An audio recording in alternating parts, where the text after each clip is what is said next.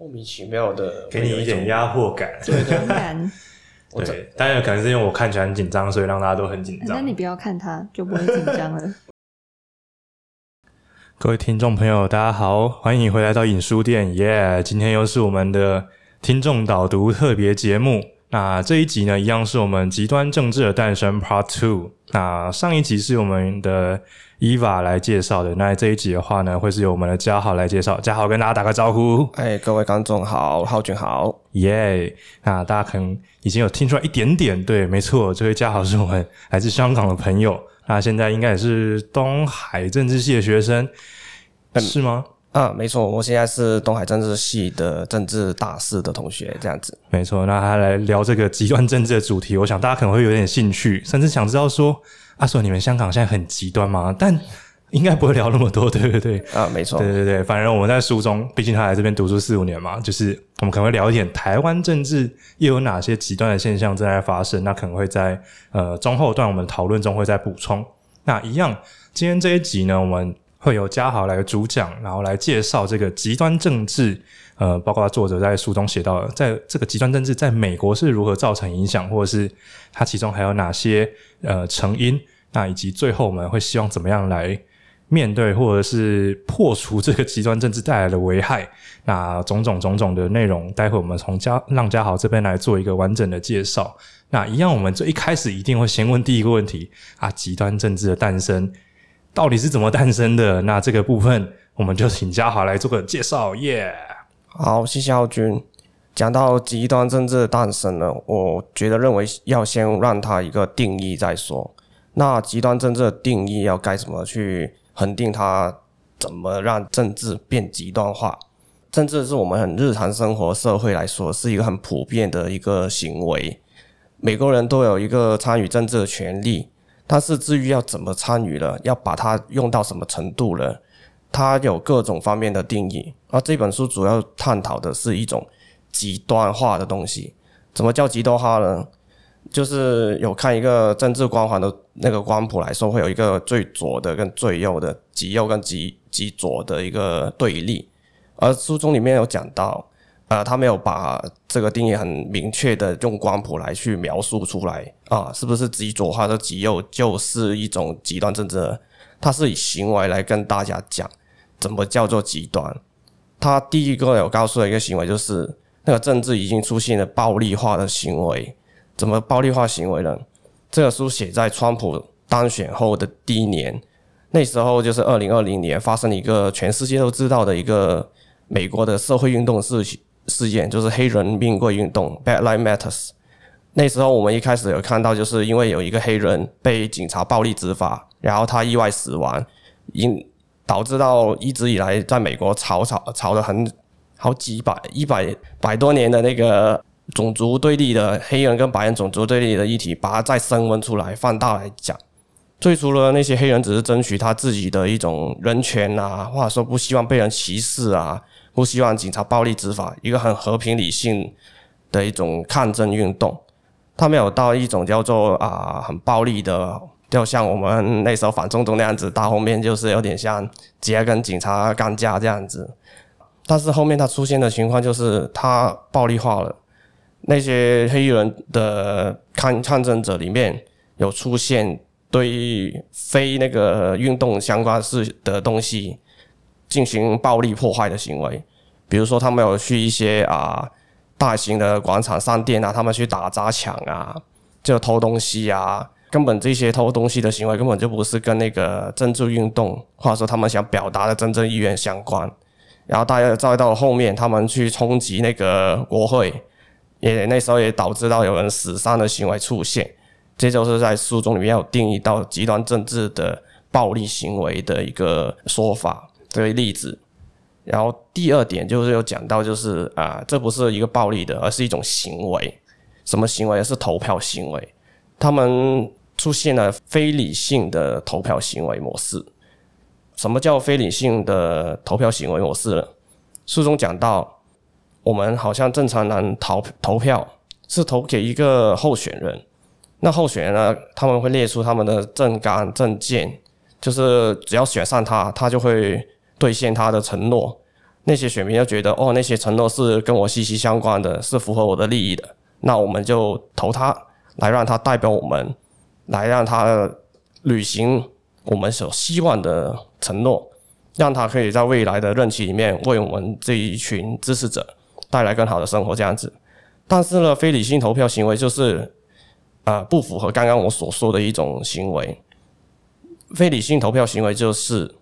那个选民投票呢，不是为了支持某一党，或者说反对某一党而投票，而是他是有一种像是报复性的心态。什么叫报复性的心态呢？就是说，好像我讨厌 A 党，而 A 党的反对党呢，就是对立的党派呢是 B 党。我为了不让 A 党的人能上，为了不让 A 党能够成为政治的主流，所以我故意投给 B 党。但那个投票本身，他不是 B 党的支持者。他只是单纯很不爽或者很讨厌 A 党，所以说他投给他的对手来恶心他，让他下台，让他可以达到一种叫做啊不理性的一种报复心态的行为，而不是一种正常的投票行为这样子。接下来我想讲一下，就是这个极端政治是怎么一种诞生。在讲一个进入这个正题之前，我想讲一个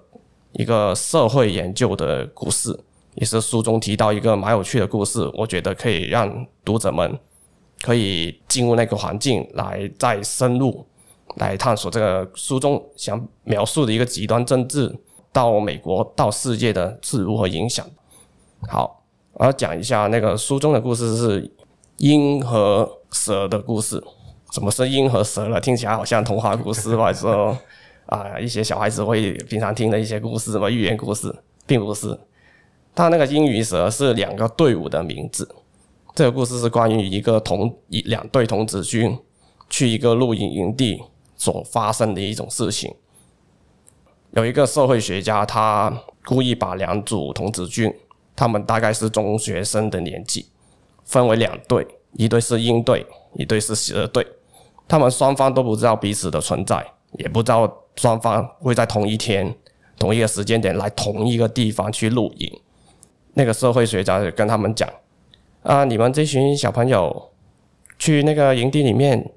这边的地方就是你们的，你们自由在这边一个礼拜，然后露完营以后呢，就可以回家了。到时候我们就给你们一些奖励，这样子。当然，那些小朋友觉得，啊，就普通的一个郊游活动嘛，大家都觉得，就开开心心，那有什么好社会实验的？当然，那个社会学校加了一个规则给他们，就说。”如果你们在这个营地里面看到其他跟你一样都是来露营的，你们可以用任何方法去把他们赶走。那这个问题又出现了，任何方法，那个方法是到底会怎样呢？接下来我会跟你们说。我们先回到其中一队的角度来讲，那我们就回到应对好了。第一天，应对的朋友同学们他们来到露营的营地。因为一开始一般人来到一个新的陌生的地方，他们会比较保守，可能就先固定在原地，看附近有什么柴火可以捡啊，什么食物可以去收集，那尽可能就回在一起，待在一起。这第一天的这个情况呢，是一种建立族群认同的过程，就大家为了合作，在一个新的陌生地方，大家会在这来去凝聚大家的认同感。大家会合作啊，称兄称兄道弟啊，认识对方啊，建立一种族群认同啊，然后就所谓的我们是应对，我们应该一起合作度过这一个礼拜的露营生活，到最后我们就开开心心结束这样子。但是呢，到第二、第三天，他们开始出去探险了，而且那个大会有故意安排，好像是故意安排的一个情况是，刚好隔着一条河，他们大概是第二、第三天的之间。其中一队的一位队员跨过了一条河流，去了对岸，发现了另外一队的存在。而那个队员是是一种哨兵侦察兵的一种存在。他们看到对方很多人嘛，就马上就跑回去自己的本营那边报告给那个老大听，就说：“诶，我们有发现对面河有另外一队耶。”然后老大又说：“诶，老师有跟我们说，我们发现了别的，我们可以用任何方法来把他们赶走。”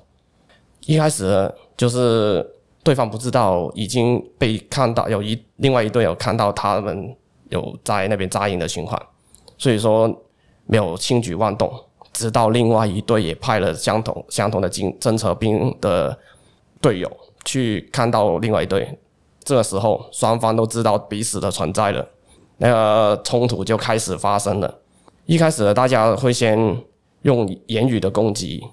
就互相骂大家，就说：“哎，明明这里是我们先站的，为什么你会过来？”另外一边当然就是互相各持自己的理论嘛，就说：“啊，不是啊，这边也是我们先站的，你们为什么在这里？”大家都没办法得到一个结论，也没办法有一个好好的沟通。要接下来了，好了，说的不行，那就用暴力了。开始，那个暴力呢，去到什么程度呢？是那个社会学家没想到的事情。他们以为一群天真可爱的童子军，他们顶多就就是啊、打打闹闹而已，然后各自大家生对方的闷气，先画一个楚河汉界那样子，就隔着一条河嘛，这样子。不是哦，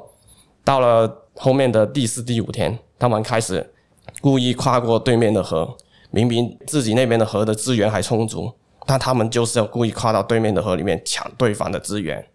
然后在抢资源的过程中，这涉及到对方的利益被侵害嘛，对方也做出一些很猛烈的回击，演变到后面，他们双方打起来了，就好像我们日常看到一些可能两帮的呃黑社会分子嘛，就叫人。要不要就打架，在街上要械斗这样子？没错，他们的确械斗，在拿自己的组织的锅子啊，可能一些木棍啊，自己改装的武器那边打起来。那个社会学家到这边的，他们控制不了这个情况，马上卡停，双方就不欢而散。这实验到这边就结束了。好像这个故事听起来就简简单，好像听起来就好像是一个很简单，就是两边的童子军各自在露营的时候遇到对方。啊，不爽，然后后面打架的一个小孩子打打闹闹的事情，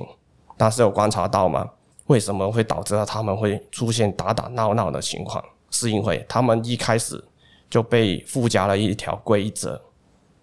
只要你遇到不是你的队伍的其他队伍，你可以用任何方法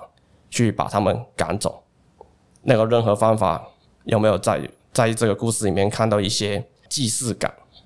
好，我说一下。其实这个鹰与蛇两队的童子军的故事，就好像美国的民主党支持者跟共共和党支持者双方在那个时候，川普上任的时候激化的行为。他们在川普时期上任，他们出现了两极化的的对立、极端政治的现象。他们会故意去对方的政治的营地去闹事。甚至是故意去迫害对方的啊正常日常生活，但这在我们正常来说，哎，美国不是很民主自由吗？为什么他们会做这种很不理性的暴力行为？因为他们各自也被他们的政党的政客附加了一种游戏规则，就是只要是你觉得不是你自己的立场的人，不是你的族群的人，你不认同的人，你可以用任何方法。来赶走他们，因为我们是民主党，或者说我们是共和党，我们会支持你们会这样子做。来，在这个过程里面呢，他们就是被这种政客给操弄蛊蛊惑。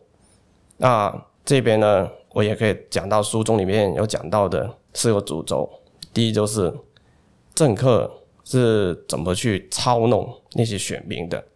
这个副标题里面有特别讲，就是他们是透过选举去。让那个极端政治诞生，到底他们是怎么去操弄啊？是言语还是怎样？其实蛮简单的，他就是在你的日常生活里面渗透着。他们会有一点释出善意的方式去觉得，哦，你这个族群，比如说你是黑人，那他们就会说，啊，你们黑人其实应该要为了自己的人权啊利益去争取，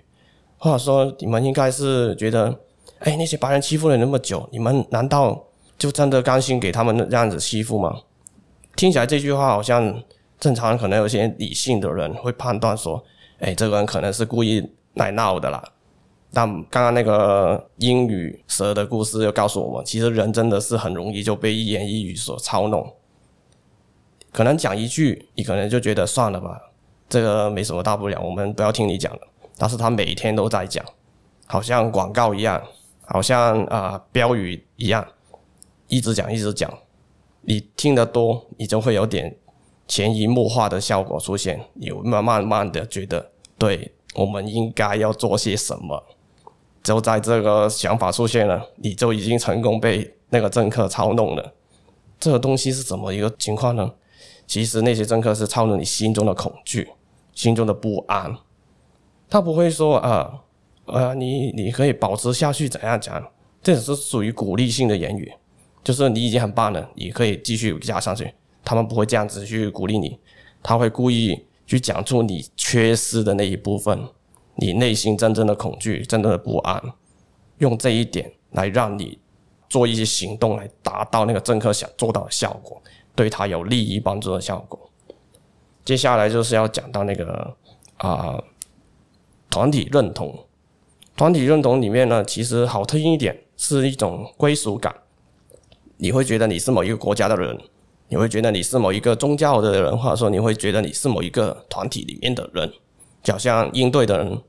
会觉得自己是鹰队的大家庭，蛇队也一样，他会觉得他是蛇队的大家庭。当然呢，这种的归属感越大的同时，会产生另外一个极端，就是他的排外心态也会越大。政客也会用利用这种排外心态，利用你们这种归属感，从中作梗，来让他们达到一种族群对立的情况。好像嘛，川普有讲过很多很多一些偏激性言论，最大的就是外来移民问题嘛，就是我们要起盖一个城墙在墨西哥的边境，不要让那些墨西哥啊、南美洲一些移民偷渡我们美国，蚕食我们美国白人的利益。在这句话里面有听到很多一些听起来就很不对劲的话，对吧？川普就是这么大大咧咧的用言语来去操弄大家的情绪，操弄那些美国的白人的阶层的情绪。因为刚好川普当选的时候，那时候是啊全球经济都很不行的情况嘛，因为 COVID-19 嘛，刚好开始经济全世界的经济开始垮下去，川普利用了这个风潮。来让那些失业的白人们觉得找到一个借口，让自己可以重新拿到工作。他们的借口就是说，不是我们不努力哦，不是因为我们被做事懒懒散懒蛋才被那个老板解雇，而是因为那些外来移民、那些墨西哥人、亚洲人、黑人什么什么人，总之不是白人，他们把我们的工作岗位给抢走了。对，他们会觉得是被抢走。而不是单纯他们自己本身能力不足，或者说老板觉得他不够专心、不够对工作不够热忱来去解雇他，他们不会想到自己的问题，把问题推给别人。某程度上也是我们在座各位可能平常遇到一些挫折事情的时候，第一会会想到的情况，都是别人的错了，不是我的错。但是这不是一个好的心态，而川普就成功操弄了这个心态，让一群那时候的美国美国的白人基层。支持川普，然后让川普成功在那时候当选。那这个嘉豪特从一开始帮我们介绍了，呃，极端政治是如何诞生的，包括说书里面对极端政治的定义。那当然，大家有听到，就是极端政治这个概念讲的不是在政治光谱上的两端，或者是两边最顶点，跟你的意识形态其实没有直接相关。他讲的极端是我们用什么样的行为在参与政治。包括说拿棍棒上街头打人砸店，可能就是一个极端的暴力行为。那或者说在选战中，你不是投票支持你那个你喜欢的政策的那个候选人，反而是你单纯是因为讨厌某人或者是害怕某人的行为，于是投出了他的反对票，投给另外一个你可能还不那么了解的人。以上的两种行为，最对我们的这个作者来说，就是一种。不够理性的极端行为，极端行为。对，那接下来我们也从那个老鹰队跟响尾蛇队这两队童子军的故事呢来出发来说，那这个极端政治从什么情况开始会对彼此进行这种暴力非理性行为？那刚刚嘉豪这边也补充了两点，一个就是政策操弄。那川普为了呃不只是川普，因为各个政治人物为了自己的呃选票或利益呢，对自己的选民下了一些暗示。那在书里面有提到一个案例，是川普在选战的时候有讲到的一个寓言故事。那他想透过这寓言故事去让他的选民觉得说：“哇，移民是有点可怕。”这个故事呢，书中是这样写的：哎，应该说是川普的标语是这样写的。嗯，他说啊，有一条蛇很可怜，来到你的家门口，然后说，呃、欸，我快没有水了，可以给我一点水喝，可以让我住一下吗？住个几天这样子。然后这个善良的妇人就想说，啊，好可怜啊，我就带回家稍微养一下好了。对，然后就给他食物，给他水，给他住。过了几天呢，这个蛇咬了这个富人他家的小朋友，就咬了咬了一个小孩，把他咬死了。富人就说：“啊啊，我这样子照顾你，你为什么要咬伤我的小朋友？”然后这个蛇就说：“嗯，可是蛇本来就会咬人啊，你是第一天认识蛇吗？”故事就到这边结束。这个其实在暗示说，美国虽然是一个民主的社会，我们可以接纳其他的难民，但这个难民进到我们国家会不会对我们国家造成危害？我们本来早该知道的，我们为什么要接纳他？那这个是川普在当时去煽动他相对保守的一些选民们，他给他们的是一个恐惧。即便我们没有任何的证据会证明说这些外来移民确实会伤害我们的国民，但在这个隐喻之下，确实有些人因为恐惧被放大，所以被煽动了，然后最后也支持了这个川普的言论。那除此之外呢？除了政客煽动之外，这个嘉豪也提到的是同温层的部分。我们在团体内部，我们为了寻求内部的支持或者是归属感，我们可能会做出对外伤害的行动。在河的另外一边就是我们的敌人，在海的另外一边可能也是我们的敌人。那我们可能要保护我们自己的国家，或者我们为了争取自己人的认同，于是要去攻打外面的人。那这个其实也在我们台湾两党政治里面越来越可以看见这个相对的情况。那大概是从。网络时代开始兴起的时候，包括我们的脸书平台这种社群平台，或是赖的呃灵活度越来越高的时候，我们开始发现一个东西叫假讯息。那假讯息的概念其实算是近几年来越来越呃受大家关注。那同时，两边的选民也开始，甚至两边政治人物也开始针对假讯息来放出下一波攻势。大家说的就是，如果你看到一个看起来很可疑的讯息，可能会。呃，伤害或是危害我们的候选人，可能会对他的名誉造成波及。那你一定要大声的说出来，告诉他你讲是错的。他这边甚至没有提到说去先去求证验证，很多就是告诉你有看到不利于我们阵营的言论的话，你在群组中记得要大力反击。那光是这一个呃，可能没有提醒你去实证，只提醒你要去反抗的这个动作。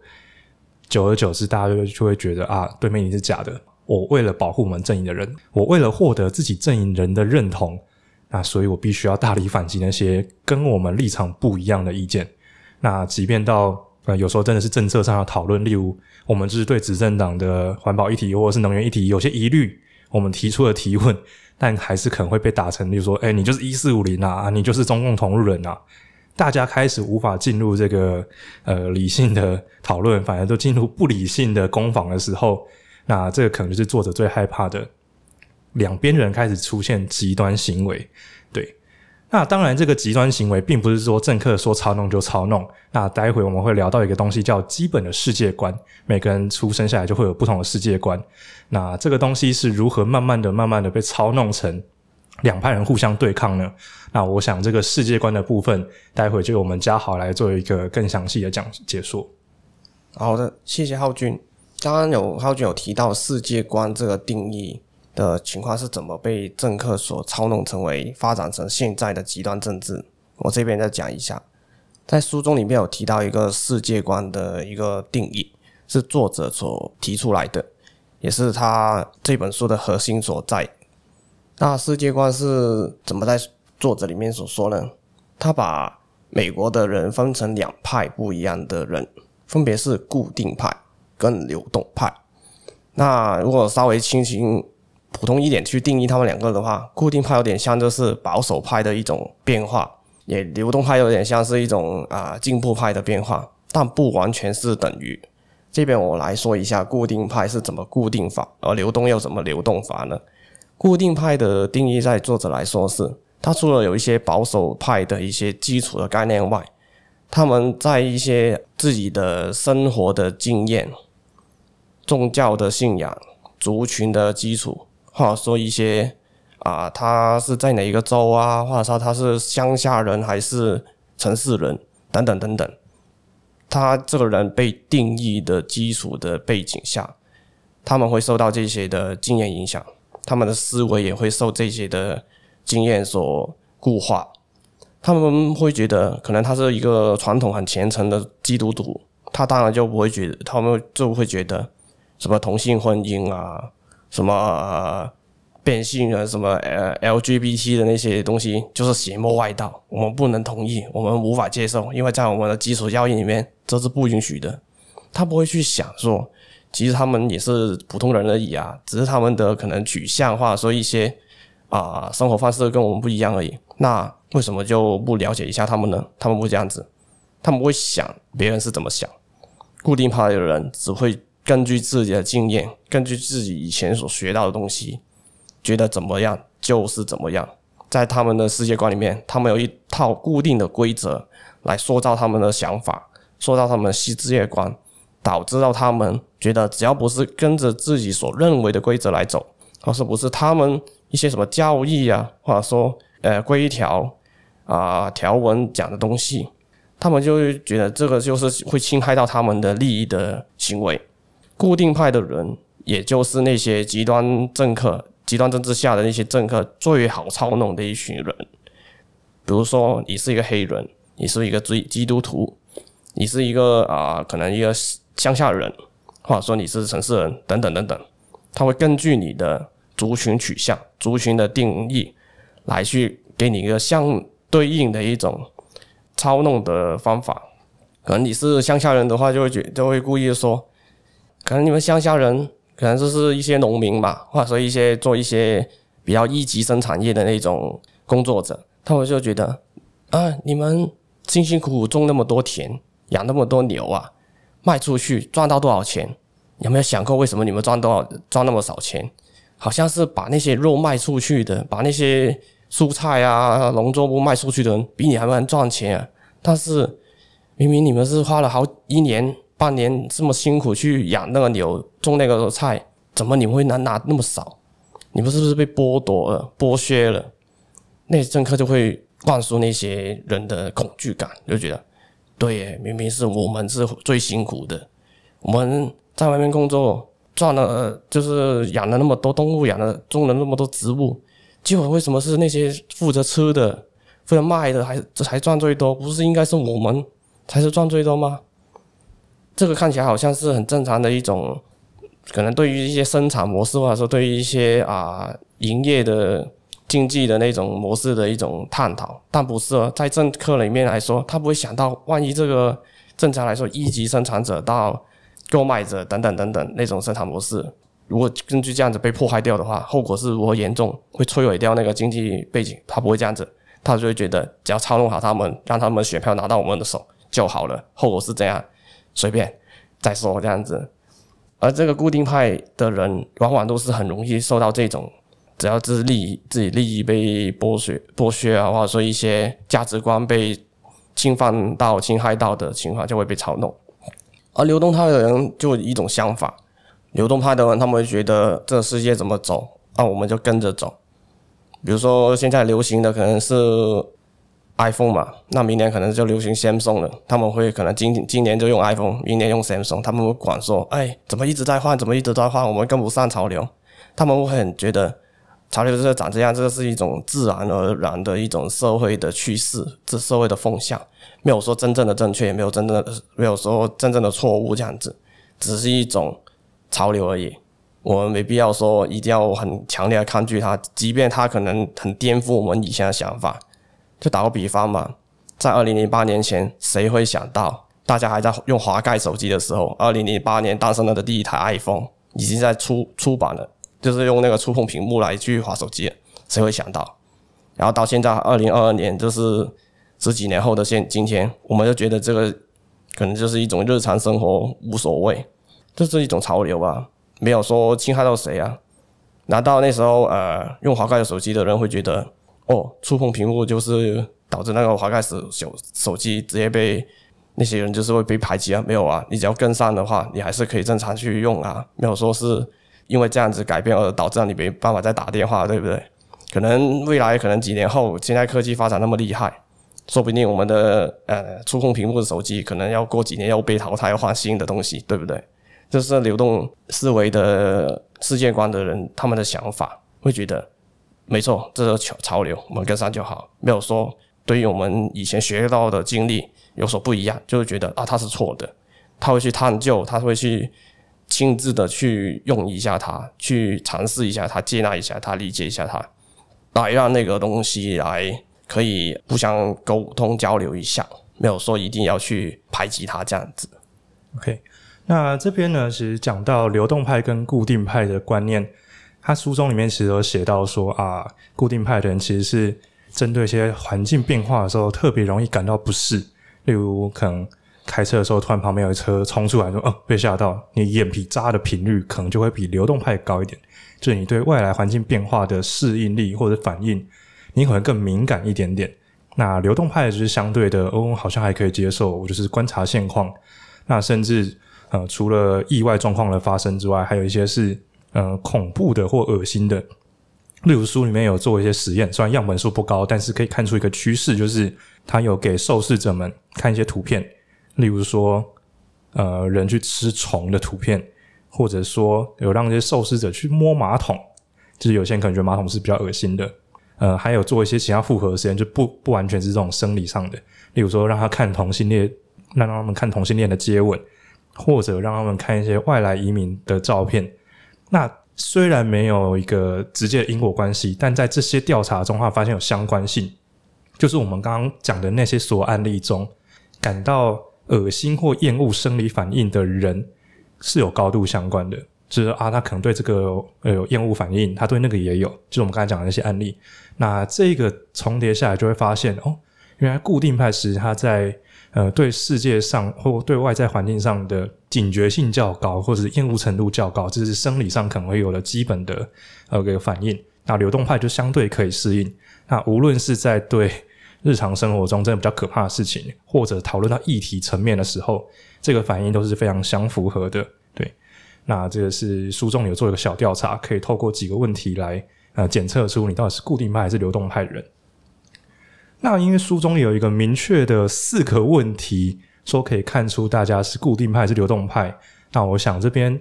呃，听众朋友可以跟着我们做稍稍做一个小小的测验啊，花个大家几分钟。它就有四题，那四题的内容呢，都是叫大家二选一的哈，二选一，大家可以呃稍微来听一下，那借此来测验出你是流动派的还是固定派。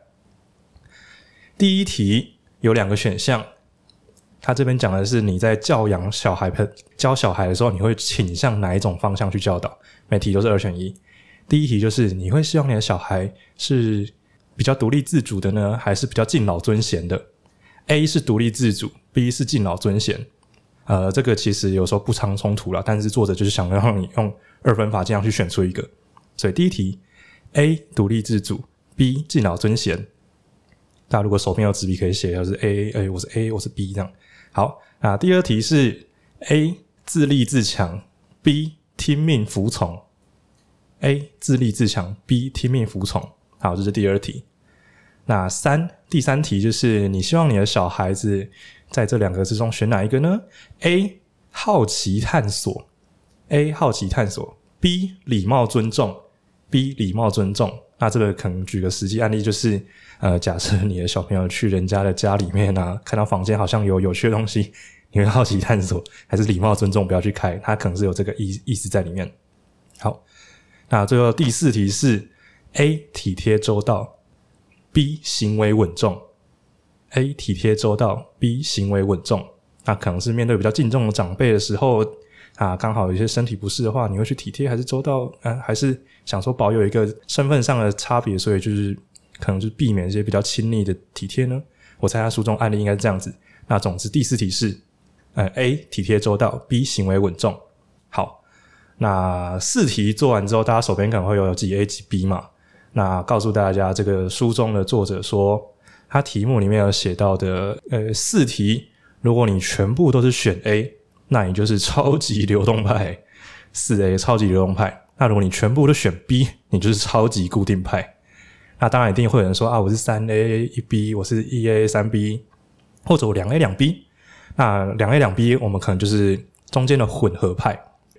那他说，在书中有美国人做出来的测验呢，大概呃，不管是四 B 还是三 B 的，加起来大概有四十二趴。所以他说，美国人总体来说还是偏固定派的，甚至他还在推测，呃，在所有世界的国家里面，可能固定派的人都还是占多数。那美国测下来的流动派人数是多少呢？大概有三十二趴。那也意思就是说，中间有大概将近二十五趴人是混合派的。那这也是作者在觉得说，在美国政治里面，虽然有不同的流动派跟固定派的分布。但其实一旦进入到选举期间，或是遇到恐怖议题被操作的时候，大家还是会可能会被往固定派去推，甚至当做哎，我们今天要不要接纳黑人啊？或者我们要不要跟黑人当朋友啊？这个时候你可能觉得还 OK，但一旦进入到政策层面，我们要不要花一点资金，花一点那个政策经费来补贴黑人的什么什么东西？这个时候大家可能又会倾向固定派回去。那我觉得这是作者在书中做的一个小小的调查。那当然，以台湾社会而言的话，这个固定派跟流动派也不能完全对应到我们的两大党。那书里面有写到，两大党里面应该都还是各自有固定派跟流动派的选民，那只是哪一派的人占多数而已。那书中也有提到另外一点是，固定派的人，像我们刚才前面讲到的，他会比较对于世界的变化不适应，那甚至遇到一些比较敏感的议题的时候。他会倾向于先去搜寻一些跟自己意见比较相合的资讯，例如说，既然有个同婚议题出现了，那第一次接触到这个议题的固定派人员，他们可能就是想说啊，我先回去找我家比较熟的人讨论一下好了。之前好像都觉得同性恋就是新的东西，有点怪怪的，我想听听我们家人的意见，来跟大家做就是做一个资讯的补充，回去了解一下。那相对的，流动派的人就会形象比较开放，说，哦。这个新的议题我还没讨论过，但我想听听看还有什么不同的意见，就是新的声音。传统社会没有声音，他想听听看新的意见是什么。那这也是流动派比较呃喜欢接受新资讯的这个一个特性，这是书中里面有调查出来的这个趋势。那这会造成什么影响呢？流动派的人在接受资讯的时候，相对的不容易被操弄，就是他愿意接受，他愿意接触更多元的意见。但是固定派的人，他可能就会倾向接受更呃原本的或者是更固定的意见，那导致刚刚嘉豪有提到一点，就是这个原因导致了固定派在受操弄的这个几率上更高一点，因为他们接触到一个资讯之后，他们相信了之后，就比较不喜欢做改变，那于是于他们会一直接触相同的资讯，那甚至我们在网络上有说一个同温层或者是演算法的问题的时候。他们就会倾向于去搜寻跟自己意见相同的意见，那这个长期下就会导致他们的意见会越来越呃固定在某一个思维上，哎，固定在某一个立场上。那流动派的人呢，他们虽然说不用不容易被煽动，他意思也是他们不容易直接被拉去支持新的观点，或者拉去支持新的价值。那这会导致什么结果呢？那书里面其实有提到一点点，他最担心的就是啊。固定派的人越来越固定，那甚至我们从这些实验或研究上也可以看出来，固定派的人好像在社会中稍微占多数一点点。那这些人那么团结，但流动派的人意见那么多，哎，意见那么多元，但是又不互相团结，感觉会造成一些很严重的后果。甚至他在担心到最后会不会变成，呃，不管是哪个党派的人，通通都是固定派的，开始占多数了。那这样子，流动派的人或新的意见或新的价值，不就没有机会呃出头了吗？那关于这些后果呢？等一下，我们在在书中，哎，在我们今天导读最后的尾声，也来跟大家聊一聊。好的，谢谢奥军，我来做最后的补充。还有书中提到，就觉得如果继续这样子极端政治发展下去，是会产生一些什么后果？作者有讲到，就是说，如果继续这样子发生。极端政治的情况下，我们全世界不只是美国，虽然说这个书中的背景是美国，这全世界的国家都在这个趋势迈进。现在的情况就是这样子，好像德国啊会有一些极右派的崛起啊，啊，法国意大利他们会有一些伊斯兰教的一些啊移民者，他们也组成一些团体去去对抗一些啊主流声音，或者说一些别的。比较固定派所主导的政党或者说新的组织，来去想说啊、让那个政治越来越偏激化，越来越想用暴力化，说用一些啊强硬的手段去做出改变。呃，在这个趋势的情况下，大家都已经某程度上也观察到一个现象，就最最大的一个重点就是族群对立。什么叫什么是族群对立的情况呢？啊，欧洲的例子就是啊，外来移民啊，可能那时候中东发生一些革命嘛，或者说一些武装冲突，导致到很多一些中东难民移入了那个啊欧洲的国家。那当中首当其冲的是德国，还有希腊，希腊也是为此而导致到自己破产。然后德国也是因因为这样子导致到极右派的崛起，就是一些新纳粹了，就是德国最德国最不愿意谈到一个纳粹主义，他们重新回来了这样子的情况。有一个理论有讲到一个事情，当你的国家的主体民族是占大多数的话，你的国家是非常团结的，那个政治环境呢，还有一些社会环境呢，都是啊。算是往往往积极的方向去走，但是只要有一个新的族群，它它的那个比例占了全国全国家的百分之三，它就成为了一个不能忽略掉、不能忽视掉的一个外来因素。如果假设那个民族那三趴或者说以上的民族，它成为一种政治的一个新的力量，或者做一种社会的新的风气，它就会自成一派。万一他也是一种想去往极端的方向去走的话，他有点像是啊、变成那个国家的一种病啊，或者说一种病毒啊，或者说一种癌症的存在，因为它已经成为一个国家的一种主其中一个主要的族群。虽然说他可能不是跟主体族群的人还是有一种比例上的差距，但他已经占了一个很大的比重，比起其他来说。是这个国家整个政策是不能忽略掉它的，不然的话，假如那个族群是团结起来，它就会可能又产生一种新的一种暴力的呃社会运动啊，或者说一些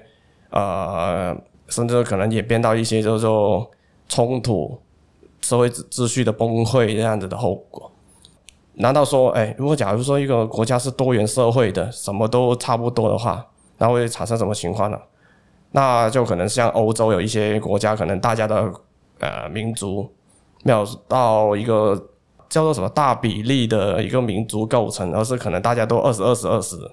啊，说十几十几这样子，那就可能会产生一些啊，就是联邦制或者说一些议会制那一种，那就还好。但如果像是德国是美国那一种，它本来就是一个很主体的民族，德国就啊日耳曼人嘛，那美国就是白人嘛，就好像吵了很久的黑人的议题。那黑人在那个美国来说算是第二大的族群，就只要他们好像那个黑名贵的运动为什么会到后面发生那么大的话，也是因为他们是第二大的主体民族，社会运动会变成一个全国蔓延性的东蔓延性的东西，是不能忽略掉的。而且说，如果你的政策不没办法去围绕它，甚至是觉得啊我们是无视它就好了，也不行，因为他在这个族群的认同跟团团结来说。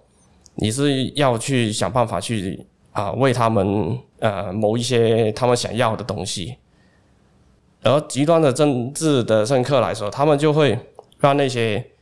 族群的对立，这其中一点，他会更加恶劣化，甚至到最后可能让那个黑跟白，可能从本来普普通通，单纯就是可能只是歧视而已，就讲你两句，骂你两个一些歧视字眼。到后面好像黑名贵也出现了两边人暴力的冲突，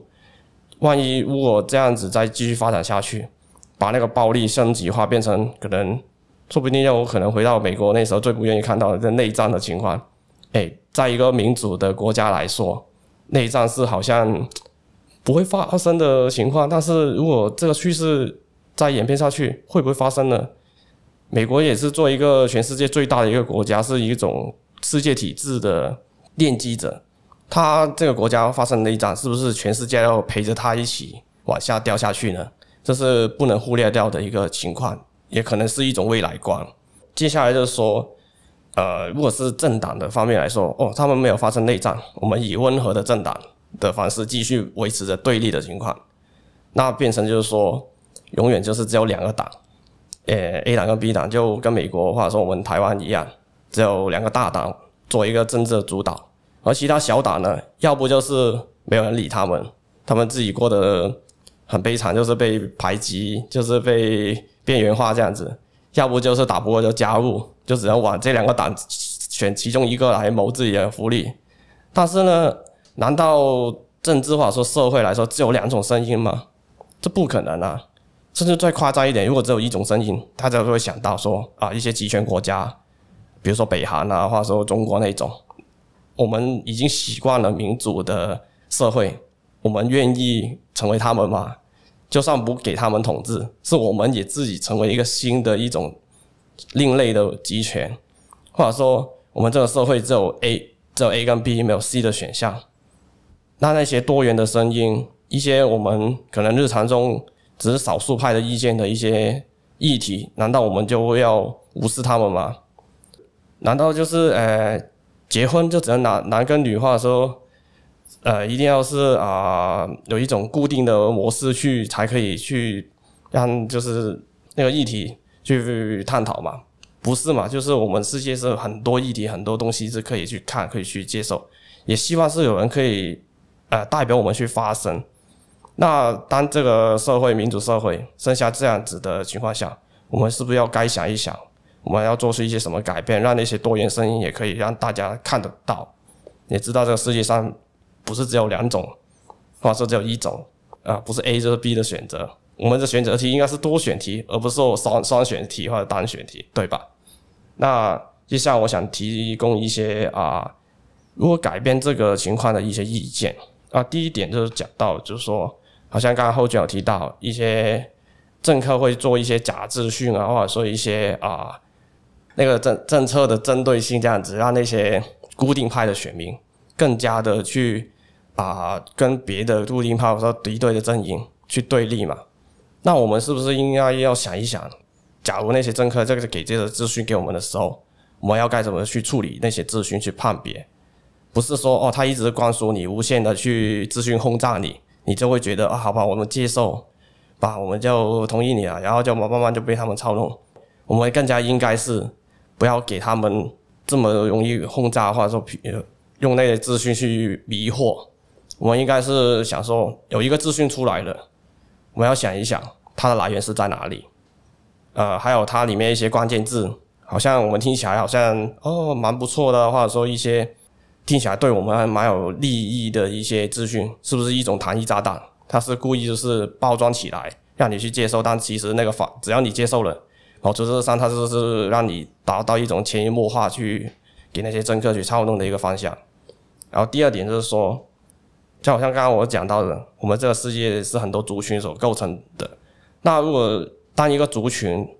讲到一些自己意见，而你自己觉得好像。呃，怎么他讲的好像对我来说有点利益相相对啊，或者要冲突的时候，第一时间不要想说哦，他就是一种我的新的敌人，或者说他是要冒犯我的情况。起码他就跟你活在同一个地方、同一个同一个世界观的情况下，他也是人嘛。那你觉得他有一些对你干涉到的情况，那为什么不直接问一下他，或者去了解一下他们那个族群想要什么？我们可以理性沟通嘛，对不对？不要说先用那个先入为主，觉得他做一些事情是侵犯到我的，或者说他有干预到我，那我们其实可以提出说 no，或者说就是觉得，哎、我想跟你聊一下，到底这个情况能不能呃不要那么干预到我，我们就互相谋一下利益嘛，乔一下事情嘛，就是不要让那些政客用一些方法就说我们不用不用瞧啊，不用瞧，直接打他们，直接打打他们，不要这样子，先冷静一下，分析一下，理性一下。先跟那个族群的主核心的人了解他们的核心思想，再去判断一下到底该怎么做，而不是说被人一些资讯误导，或者说被一些大众意见觉得他们就是来故意反你们的，没有这样子。其实大家也只不过是为了自己的生存所争取一些利益而已，没有想到说他其实要把你干掉，或者说讲得那么夸张。毕竟我们现在已经是开放明明文明的社会。不是以前的部落时代，就是不是要我杀掉你，或者说你杀掉我的那种暴力社会，就是我们可以理性沟通的。然后最后来说，书中讲到一直围绕着一个重点，就是说那些政客是操纵我们呃人的恐惧来去做一些对他们有利益的啊、行为嘛。那既然是我们人类一直克服不了恐惧这一点，那我们就要想办法去怎么去面对它，怎么去想办法去呃让那个恐惧去可以可能觉得是啊，只它是赖以为生的，而是跟你一起的，而不是说他只要那个恐惧出现了，我要逃避它，我们要面对它，要想办法的是去踏出那个啊、让我们感到恐惧的的突破那个境境界这样子。然后让那个恐惧去操控了我们的主要的情绪，而做出一些应急反应，而是说我们要 calm down，就是要冷静下来，面对掉一些对自己不利的东西的时候，先分析一下周遭的环境，或者说就是去了解一下大体的情况，再去做一些正确的判断，而不是说马上就做出决定。我们可以先等一下，再去做判断。然后作者也要提到说。流动派跟固定派的比例来说是有一种落差的，流动派是属于少数的，比较少数一点点的一个情况，而且流动派的人一般来说都是比较分散的，因为流动派的人虽然说接受很多不同的多元的声音的资讯，但是他们也是因为多元的声音是很多的，多到他们就是好像一点散散落落的一种构造，没有一种很团结的一个情况。啊作者也希望就是那些流动派在未来的。他们能够团结起来，就做出一种让大家都知道多元有多重要的一个概念，要大要产出来，要诞生出来，来去对抗一些啊、政客的极端操控的话，或者说是他们让那些固定派更加的啊、保守，更加的去啊、计划的这个东西要打破掉，因为毕竟现在主流意见还是固定派为主嘛，那我们也。做出一个流动派的对，跟他们去对抗一下，那些政客知道，其实大家也没那么好操弄，那这个问题说不定低调可以很好的解决掉，这是一种作者觉得的方式。OK，那在呃以台湾社会来看好了，固定派跟流动派，就我们今天讲解下来的分类跟定义，大家应该隐约有感觉到，感觉以台湾的政党现况来对照的话。固定派应该是跟国民党可能相对比较高的重叠度，然后流动派可能跟民进党有比较高的重叠度。那当然不完全相同，因为书中总是一再提到，它只是比例上有高度相关，可能有七十趴到八十趴的呃支持者有重叠的，哎，就是国民党里面可能有七十趴的保守派，哎，七十趴的固定派，那民进党内可能有七十趴的流动派，类似这个概念。那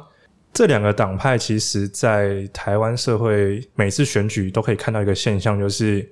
感觉固定派的人真的是比较容易固守自己的票仓、铁票仓，就是所谓的呃，这、就是铁票部队。不管今天外面世界发生什么变化，我觉得我们要支持我们原本支持的东西。那甚至再往前延伸一点，这不只是政治意识的呃决定，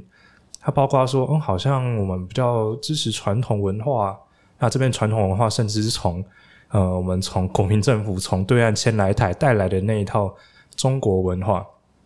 那当然也会有觉得说，嗯、那我们民进党就是完全流动派的吗？就是我们这些人都是在岛屿上有一些新的意见声音，所以我们要完对完全反对中国吗？似乎也不完全是，那只是比例相对高。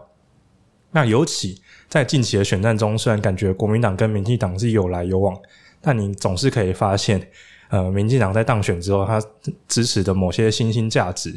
可能还是会受到攻击；或者当某些新兴的价值他比较不支持的时候，就会有其他流动派的选民们出来干掉他们，说啊啊，你们这个又做半套的，啊是要不要做？对，那其实也就是说，书里面有提到一点，就是啊，流动派的人会摄取更多的资讯，然后来针对现况来做批判，甚至封起来的话，连自己原本支持的政党还是会实事求是的就跟他们说，你们做的不够好。我这张选票可能不会给你，那这也是呃，我猜我朋友之中要有蛮多是泛台派或者是泛进步派的人，一直很担忧的事情。对，那担忧什么呢？我想这其中又会有另外一边的那个政客操弄的部分，应该说两边的议题操弄。例如说，泛进步派人会觉得，我知道民进党的政策可能在某些情况下做的不是很好，但你这次选举不投给他，我们这个抗中跑台可能就要失败了。对，它其实也算是某一种恐惧的呃影响，让我们有些害怕的东西，然后告诉大家我们要往这个地方逃离掉。那相对的，国民党阵营当然会觉得说，嗯、你们每次让民进党这样当选选上，那执政方向一直在变，甚至有点倾向西方文化社会去移动，那是不是到最后我们这个中国文化是中华文化的这个根，早晚一天就会被拔除掉？那我们没有根的话，我们还能够算是什么国家呢？就是也会有这个担忧，我们的传统会不会完全被消灭掉？这两边的意见都是有人在呃很担忧的。那无论是固定派或保守派，最担心的是，哎，说错，固定派跟流动派最担心的依旧是我们所在意的东西，因为对方选上了而破坏掉。那这个是我猜是两边相对都很害怕的事情。那我这边特别想分享一段书里面有讲到一个点是。它叫二手传播效应，那意思就是说在，在呃讨论议题的时候，呃，如果你是本来没有研究过这个议题的人，你很容易被身边的人的意见带走。那这个实验是这个样子的，呃，有个科学家找了很多的人来做实验，把他们分组，让他们做小组内的讨论，讨论一个跟能源以及环保相关的议题。那差别在哪里呢？其中某些组别他会抽一个人出来先看一支。呃，算政令宣导的影片，那那支影片里面可能就会讲到，呃，加拿大跟美国之间有一个呃油管，就是输送油的一个管线的建设，油管建设呢，可能也会对当地的环境造成破坏。那只有部分的组别里面有人有看过这支影片，那其他组别里面可能是完全没有人看过这支影片的。影片之中可能有一个特别论点是啊，这个环境破坏可能会有点严重。那这些人看完影片之后，回到自己的小组讨论，这个小组他们就容易受到这个意见的带，就是影响。在讨论完之后，他们普遍都会觉得，哇，虽然为了能源，能源好像对我们生活很重要，但是这个环境被破坏的议题非常严重，我们还是要好好去关注这一点。对，那这个二手传播效应，在我们台湾就有点像说，嗯，我们家人可能很多人都不关心政治，只有其中一个人在关注。那他只要每天看着他类似的电那个电视频道，说，例如说我是看中天的，例如说我是看三立的，久而久之，他只要把这些意见潜移默化的带到家庭中的交流，比如说我吃饭的时候就聊聊个两句，那久而久之，我们家里的其他人的意见可能就会被他影响走。那研究里面有另外讲到说，这个影响呢，对保守派的影响比较大，或是对混合派的影响比较大，那反而对流动派的影响比较小。因为我们前面有提到，流动派是会主动去摄取更多资讯的人，他比较不容易受这种单一意见的影响。那书中当然也提到另外一点是什么情况下可以降低这个影响呢？当你的小组里面有两个人持不同意见的时候，例如说我这个小组里面，其中一支看到的是，哦，这个环境破坏很严重，那另外一个看到的是，哦，这个能源对我们国家的政策影响非常重大，应该把能源引进来。那当有这两个人的意见出现出现的时候，反而小组之间的讨论又会偏向均衡，那组员被带往一边的的这个几率也下降很多。那这让我想到的就是，我有一个呃，我自己有时候会加一些政治讨论的群组啊，当然有些跟政治完全无相关，就是一个社群。例如说，我有参加一些 校友会的赖群组，里面就是一些你完全没见过不同届数的学长姐们，他们偶尔就很喜欢聊政治。那偶尔你会看到说，哎，有一个群组里面好像都是呃特定阵营的人比较多。那久而久之会发现，哎，这些人其他人即便没有在关注政治，意见也慢慢被带走。那其中有一个是交流最深的群组，呃，我是我们那个张中校会的群组，非常神秘，我不知道为什么被拉进去。那里面就很明显有看到，呃，有一个是民进党阵营的人，然后有一个是国民党阵营的人，一开始就是两个人在对话。他们会截取很多两边丢出来资讯去攻防、去交流。那随着时间演进之后，越来越多人加入这个讨论，但两边的人数还是蛮平均的。那甚至本来没有在关注政治的那些呃校友们，也不会讲出太偏颇的意见。就是说，原本支持民进党或原本支持国民党，以及两边都不支持的人，在这个长期大概我在里面待了快一年多吧，在这个长期演化之下，两边的意见。的这个比例其实没有变化太多，那这也告诉我们说，在一个群体里面，呃，如果你要避免单向的声音来煽动这些人的话，其实如果你有准备另外一方的声音，也可以出来讨论。那就可以平衡我们这个呃两边逐渐失去理性，只剩一言堂这个极端的现象。那我觉得这边也是给大家做个参考。如果你刚好你处在的社群里面有一些非常单一的政治意见出现，如果你不乐见的话，在你有余力的情况下，多出来给一点回应，多出来一些给大家一些不同面向意见的补充，那我觉得这是对我们呃长期来说的政治氛围是蛮有帮助的。毕竟我们最担心的，就像作者书中提到的，到最后大家都是只相信其中一种声音了，那甚至面对不同阵营再也无法好好讨论了，那甚至做出不理性投票或暴力行为，那这可能就是我们最担心的极端政治。好的。那本集的节目就大概到这边，我们再次感谢我们的嘉豪，耶、yeah！哦，我也谢谢豪君，就是给我们这次机会来讲一下这本书.也谢谢读读者聆听我们的讨论，这样，耶！那我们节目就到这里喽，拜拜，拜拜。